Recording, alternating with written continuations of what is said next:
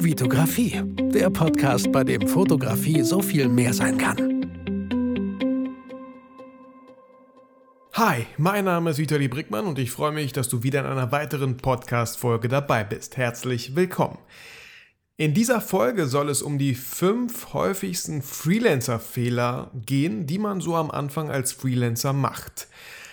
Ähm, ein bisschen was Besonderes, weil ich gleich aufhören werde, erstmal hier mit euch zu sprechen, sondern dann umschalte zu Serge und mir, weil als ich in Düsseldorf bei Serge war, wir genau dieses Video für YouTube gedreht haben.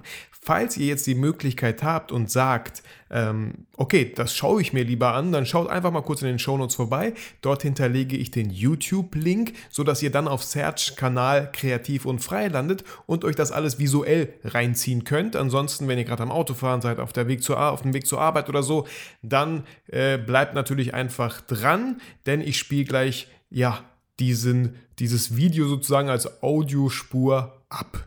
Und ähm, ja, wünsche euch deswegen jetzt einfach viel Spaß mit dieser Folge und wir hören uns nochmal später wieder.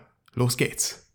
Vitali von Vitografie. Vielen Dank, Hi, Serge. grüß Hi. dich. Grüß dich. Er ist heute bei mir zu Besuch, hat sich aufgedrängt. Ich hatte viel zu tun, aber er wollte unbedingt vorbeischauen. Ja, sagt man nicht nein, ne? Zu gut Dankeschön. erzogen. genau, und das ist einer der Fehler, nicht nein sagen. Genau, das, aber dazu kommen wir später. Genau, dazu kommen wir später. Gut, äh, Vitali und ich werden heute über die häufigsten fünf Fehler der Anfänger-Freelancer quatschen, Wir die wir selber, Freelancer. genau, die wir selber auch gemacht haben, Ja. selber durchlebt haben. Und äh, die möchten wir einfach mal aufnennen und ja, los geht's, Viel Spaß sagen. dabei. So, äh, damit wir die Zeit hier nicht vergeuden, weil die Leute sowieso keine Zeit haben äh, und hier auf YouTube mal schnelle Videos mal anschauen wollen, legen wir sofort los und ich würde sagen, mit dem allerersten und dem wichtigsten Punkt, den ich vor allem im letzten Jahr sehr stark gemacht habe, viele Freelancer verkaufen sich unter ihrem Wert.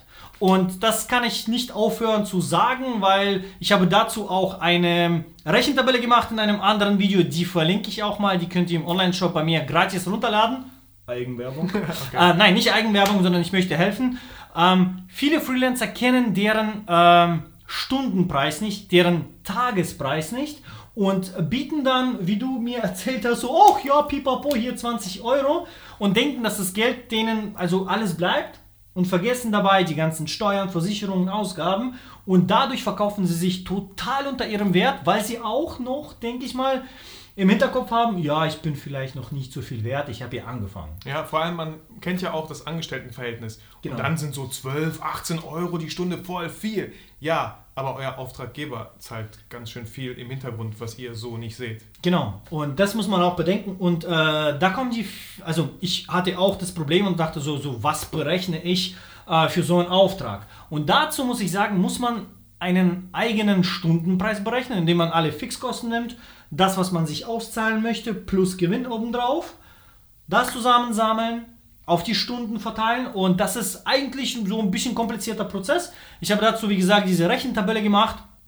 Äh, da trägst du nur deine Ausgaben ein, deinen Wunschgewinn und rechts erscheint dein Stundenpreis. Und mit Hilfe von diesem Stundenpreis äh, hast du auch so einen Tagespreis ausgerechnet? Ja. Oder genau, ich habe da verschiedene Tagespreise, auch einmal zum Video drehen, einmal zum Genau, Video schneiden. genau, weil das was anderes ist. Ne? Ich sage auch immer so, ich habe einen anderen Stundensatz, wenn ich draußen unterwegs bin, wenn ich das ganze Equipment schleppen muss, Genau. wenn ich Hotels buchen muss, vielleicht auch ein Auto, was ich mieten muss und so. Das ist einfach viel mehr Stress verbunden, als gemütlich im Büro am Schnittplatz zu sitzen und zu schneiden. Das ist halt ein Unterschied dann, auch preislich. Genau. So, ja. Du musst dich ja auch mit Menschen kommunizieren. Ja, ja, genau. Das ist für Freelancer pff, ganz schwierig. Da bin ich lieber alleine im Ja. Büro.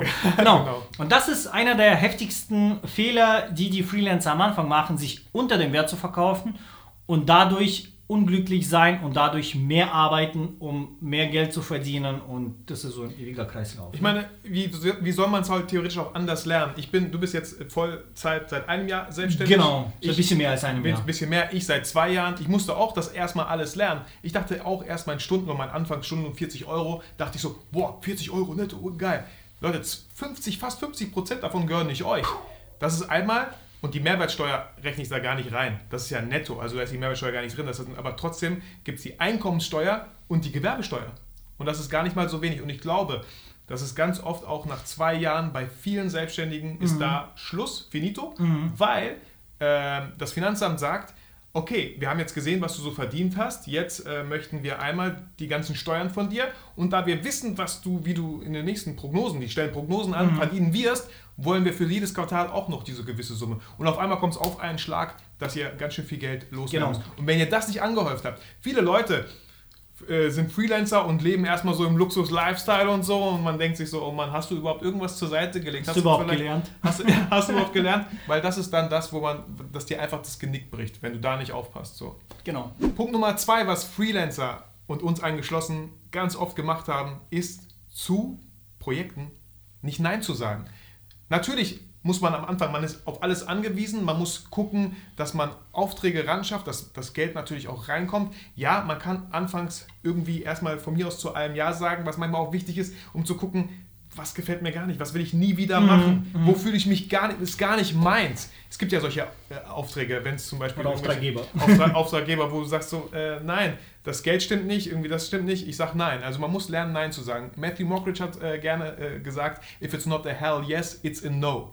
Und nur weil ihr volle To-Do-Listen habt, heißt das nicht, dass ihr effektiv seid. Das heißt nur, dass ihr total beschäftigt aussieht. Und ich schließe mich da überhaupt nicht aus. Ich merke auch immer noch heute, wie ich im Büro sitze, Sachen abarbeite, schnell hin und her switche zwischen Auftrag von dem nach dem und denke so, boah, ich habe voll viel geschafft heute. Aber eigentlich waren das alles nur so Krümel, die ich überall mhm. verstreut habe und nicht richtig die wichtigen Projekte, vor denen man vielleicht so ein bisschen Angst hat, Respekt ja. hat, die mal anzugehen und die wirklich mal durchzuziehen. Also ich sage auch immer gerne, eine Entscheidung gegen etwas ist immer eine Entscheidung für etwas. Also genau. für eure Ziele, für euren Weg und für nicht die Familie vielleicht. Für die, für die Familie, ja. Genau. Ähm, ich sage dann auch immer, dass äh, dieses Prinzip 80-20 ähm, es Pareto, gibt Kunden, genau, genau, es gibt Kunden, die dann 80% des Umsatzes bringen und da sollte man öfters mal Ja sagen. Und es gibt Kunden, die nur 20% des Umsatzes bringen und da sollte man vielleicht schauen, ja, nein, mh, hm, könnte ja. man da entscheiden. Aber auch Aufgaben.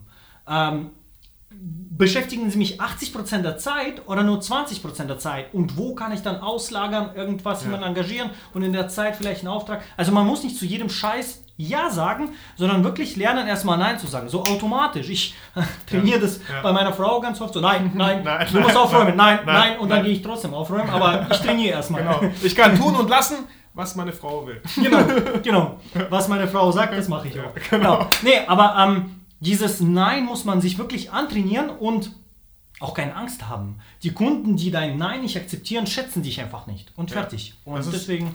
Voll wissen, was, was ihr möchtet. Ne? Manche sagen so dann, ja, aber ich kann wie mache ich das zum Beispiel? Ich habe einen Auftrag, so ich habe jetzt nicht unbedingt Bock drauf, ja. Mhm. Gibt es auch Aufträge. Dann sage ich aber, okay, dann würde ich aber gerne diesen Stundensatz vielleicht nehmen, so. Wenn der Kunde sein, Nein sagt. Schmerzgeld. Schmerzensgeld. Schmerzensgeld. Wenn der Kunde Nein sagt, ist es völlig okay, dann verbringe ich sehr gerne Zeit mit meiner Familie. Wenn er Ja sagt, nehme ich den Stress gerne in Kauf, liefert trotzdem gute Arbeit. Genau. Aber das ist es mir dann dieser Stress auch wert. Genau, weil man dann mehr verdient hat. Ja. Das ist ein super Tipp. Mein Tipp ist dabei, ähm, eventuell mal Nein zu sagen zu einem Projekt oder zu einem Kunden. Ähm, ich mache das folgendermaßen. Ich sage dann, ähm, tut mir leid, ich bin gerade so ausgelastet mit Projekten, dass ich dir und deinem Projekt nicht meine volle Aufmerksamkeit widmen kann. Und ich finde es respektlos dir gegenüber, wenn ich das nicht machen kann. Ich schätze dich so sehr, dass ich unbedingt äh, volle 100% geben will. Und das kann ich leider nicht machen momentan. Ja. Und dann haben die Kunden meistens Verständnis dafür. Ja, was man auch oft liest in Facebook-Gruppen oder so ist, wie handhabt man das, wenn man Hochzeitsfotograf ist und Freunde fragen einen an, hey, kannst du da irgendwie so einen Freundschaftspreis machen? Mhm. Dann sage ich so, klar kann ich einen Freundschaftspreis machen, ich, du zahlst mehr, weil du ja mein Freund bist und mich gerne in dem unterstützt, was ich gerne mache. Oder ist das etwa nicht so? Also mit klar, mit einem kleinen Augenzwinkern. Aber auch da, auch Serge hat gesagt, buchst du mich als Gast oder als Fotograf? Also genau. entscheide dich. Beides kann ich nicht sagen. Genau. So, der dritte Fehler, den viele Freelancer, inklusive mich, äh, am Anfang machen, ist, dass sie nur nach den Stunden, die sie eventuell in das Projekt investieren, berechnen und nicht nach dem Wert für den Kunden. Was ich damit sagen möchte, ist, dass ein mittelständisches Unternehmen oder ein größeres Unternehmen, so mit 20 Personen, viel mehr Wert von den Porträts oder Business-Porträts hat als ein Bäcker um die Ecke. Ja. Und ähm, viele berechnen dann denselben Preis und ich finde, das stimmt nicht ganz, denn ein Bäcker für die Ecke oder ein Bäcker um die Ecke. Aber ein Bäcker für die Ecke? Genau, ein Bäcker für die Ecke. äh, genau, ein Bäcker um die Ecke hat nun mal nicht genauso viel Geld wie so ein Riesenunternehmen und ist nicht so breit aufgestellt, nicht so, ähm, also hat keine Investoren dahinter. Und dann sollte man auch bei dem Unternehmen auch etwas ruhig mehr verlangen. Ja. Das heißt, wenn ich ein Event filme für, äh, sagen wir jetzt einen Fotografen wie äh, Vitali, der jetzt einen Workshop macht äh, für Fotografie, würde ich ihm natürlich mehr berechnen, weil ich ihn kenne und Weil der ich mich unterstützt. unterstütze, ja. Nee, äh, würde ich einem Vitali viel weniger berechnen als einem Unternehmen, das irgend so ein äh, Event oder so eine Feier hat.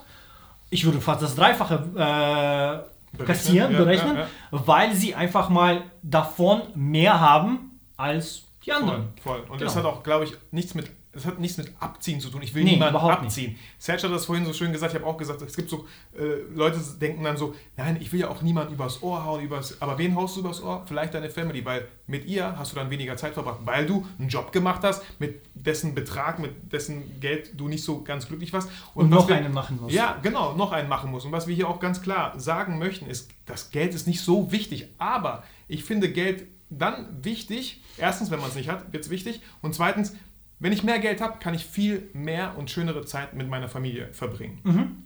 Genau. Oder in andere Sachen oder Projekte investieren, Ja. die dann anders Genau, vielleicht auch fressen. neues Equipment, Vorsicht, was dem Kunden vielleicht auch was bringen könnte, nächsten Kunden. Wenn dem Oder deinen Level bessere- noch mal Mein Level, ja, nächste, die aufstocken. besseren Genau. Aufträge noch besser machen und so. Also man sollte sich, viel entscheidet auch das Bauchgefühl, habe ich auch Mhm. gemerkt. So. Ich habe klar auch Hochzeiten begleitet für 600 Euro, habe gemerkt, nie Nee. wieder. Das war Nee. sehr viel Arbeit. Und so steigert man sich auch rein, aber man kann auch direkt gucken, was ist man wert und damit auch einsteigen. Genau, und äh, da auch keine Angst äh, haben und sagen, okay, ich shoote für Apple, kostet 20.000, ich shoote für den Bäcker um die Ecke, kostet ein Tausender. Und ich finde, das ist vollkommen fair und angebracht, Ja. weil, ähm, ich sag mal so ganz, ganz vorsichtig, deren Währung ist ein bisschen mehr wert. Ja, So. auf jeden Fall. Und deswegen nicht unter dem Wert, ähm, aber auch äh, dann auch schauen, was man dem Kunden bringt und wer das ist. Ja, Ganz genau, wichtig. Wer das ist. Punkt Nummer 4, den Freelancer-Modus nicht abschalten. Oft fragt man, was bist du? Selbstständig? Ja, ja, selbst und ständig. Das muss gar nicht sein.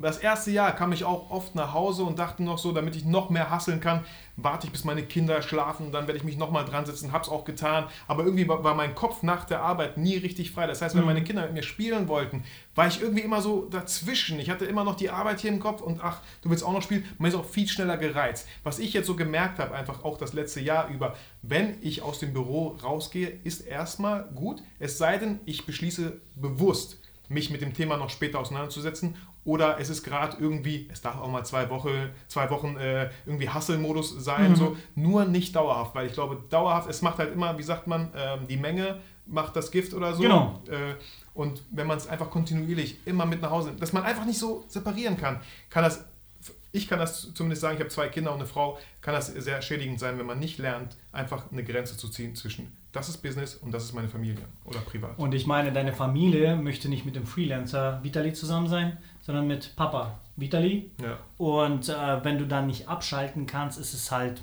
du entscheidest dich gegen deine Kinder, gegen die Zeit. Und wir haben ja Freelance, also ich zumindest habe deswegen angefangen, um über meine Zeit frei zu verfügen. Und im Endeffekt bestimmt dann mein Job wieder meine Zeit und das möchte ich nicht. Und deswegen immer versuchen, so klare Grenzen. Wenn man im Homeoffice arbeitet wie ich, abgetrenntes Zimmer, immer Tür zu machen, irgend so ein kleines Ritual haben, das Klamotten danach bedeutet, so. genau, Klamotten austauschen, das danach für dich einfach nur im Kopf bedeutet, ich bin fertig für heute. Ich habe fertig. Ja. So, und ähm, genau, und äh, das äh, ist mein Fehler letztes Jahr auch gewesen. Ich konnte nie aus diesem Modus rausgehen. Mhm.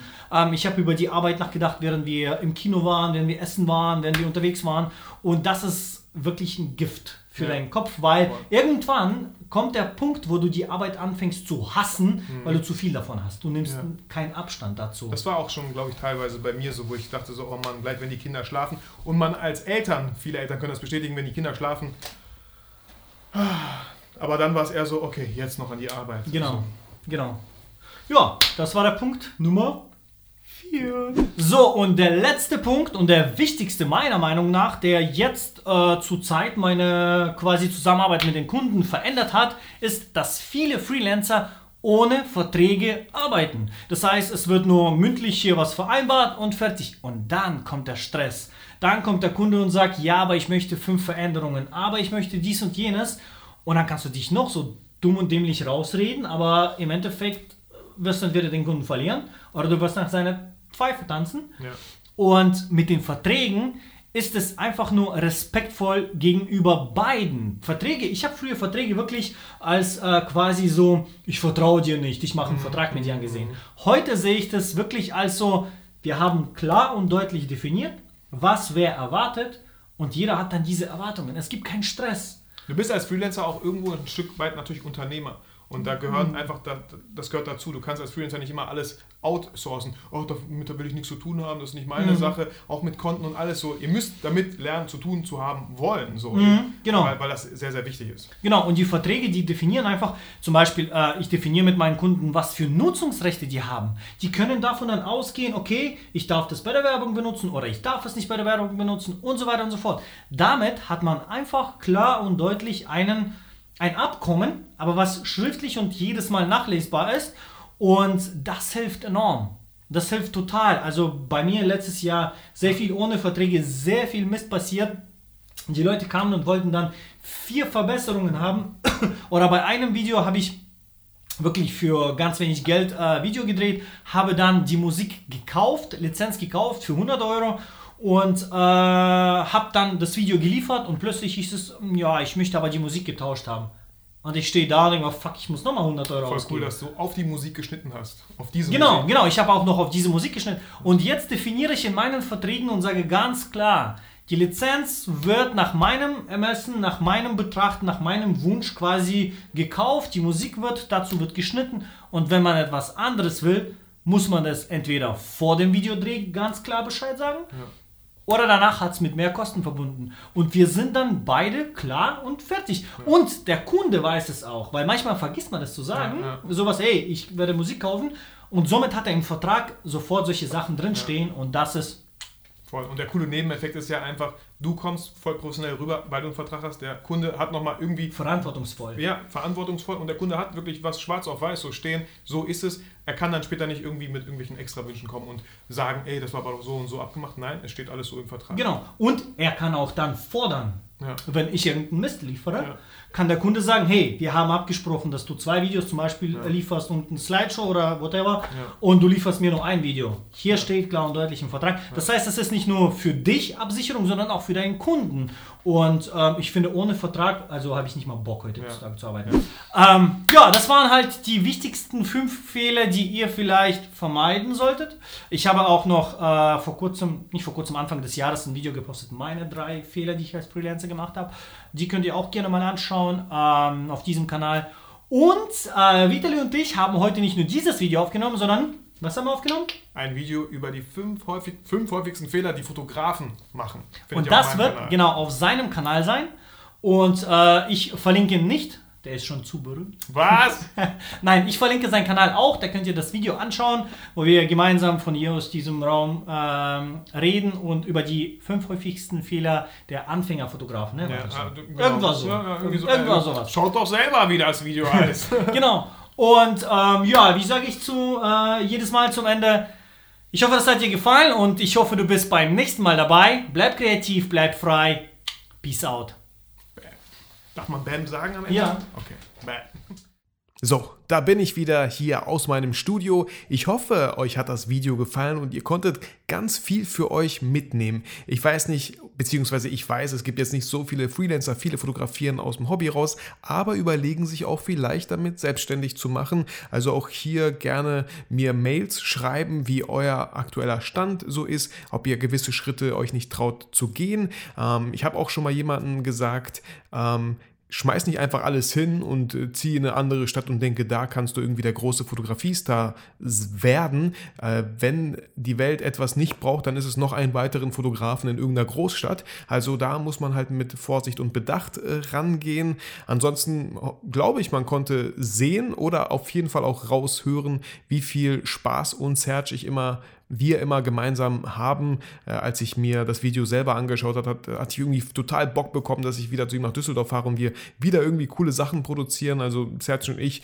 ist irgendwie, was heißt, ist was Besonderes. Auf jeden Fall irgendwie schon, als wir uns das erste Mal kennengelernt haben, ist es irgendwie so ein Gefühl, als ob das mein Cousin wäre, als ob wir uns schon ewig kennen würden, als ob wir schon voll viel in der Vergangenheit erlebt hätten. Irgendwie, ja, so eine Seelenverwandtschaft. Also die spüre ich total irgendwie bei Serge und wir kommen super gut klar. Natürlich liegt es auch darin, dass wir beide russische Wurzeln haben und ich finde es einfach cool, Serge, wenn du das hörst. Also vielen, vielen Dank, dass ich bei dir sein durfte und vielen Dank, dass du damals an meinem Fotobattle teilgenommen hast, denn so haben wir uns erstmal kennengelernt und ich bin da mega gespannt, was da noch so folgen wird.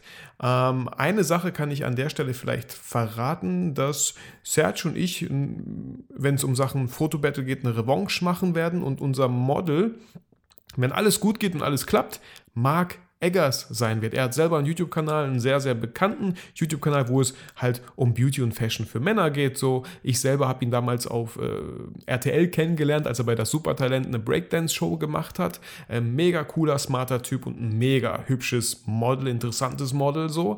Ähm, da freue ich mich riesig drauf. Und ähm, ja, haltet euch auf jeden Fall auf dem Laufenden, beziehungsweise abonniert natürlich meinen YouTube-Kanal, damit ihr keine, keine weitere Foto-Battle-Folge verpasst. Ähm, so, ich sage äh, vielen, vielen Dank. Würde mir natürlich wünschen, wenn ihr wieder mal Screenshots macht, wo ihr äh, euch den Podcast angehört habt natürlich auch gerne, damit mein Podcast natürlich ein bisschen mehr Reichweite bekommt, wenn eure Freunde sehen, hey, was hörst du da? Kannst du das empfehlen? Und dann sagst du natürlich, ey, klar, Mann, wie konntest du diesen YouTube, äh, wie kannst du diesen Podcast noch nie was davon gehört haben? Natürlich kann ich ihn empfehlen. Und wenn das die Leute auch tun und schon getan haben, vielen, vielen Dank an dieser Stelle. Das weiß ich wirklich sehr zu schätzen. Ich habe jetzt gerade erst äh, wieder eine neue iTunes-Rezession äh, reinbekommen. Vielen, vielen Dank, dass ihr euch auch immer wieder die Zeit nehmt und einfach so eine starke Community seid. Das freut mich wirklich. Das hätte ich nie gedacht bei einem Podcast, ja, wo ich eigentlich mit euch gar nicht kommunizieren kann. Ihr eigentlich nur, äh, ja, euch das über, über euch ergehen lassen müsst, was ihr euch hier anhört. Natürlich könnt ihr jederzeit auf Pause drücken, aber weil ich so schnell rede, habt ihr gar keine Chance auf Pause zu drücken. Ähm, ihr wisst, was ich meine. Vielen, vielen Dank. Und ja, iTunes-Rezension würde ich mich natürlich immer wieder freuen. Ähm, deswegen nur ganz kurz. Ansonsten wünsche ich euch, dass ihr euch wieder durch diese Audio-Videospur motiviert und inspiriert gefühlt habt, äh, schaut, was ihr für Schritte in eurem Alltag Richtung euer eigenes Ziel machen könnt. Und auf diesem Weg, auf diesem super spannenden neuen Weg, vergesst natürlich niemals, warum ihr eigentlich fotografiert.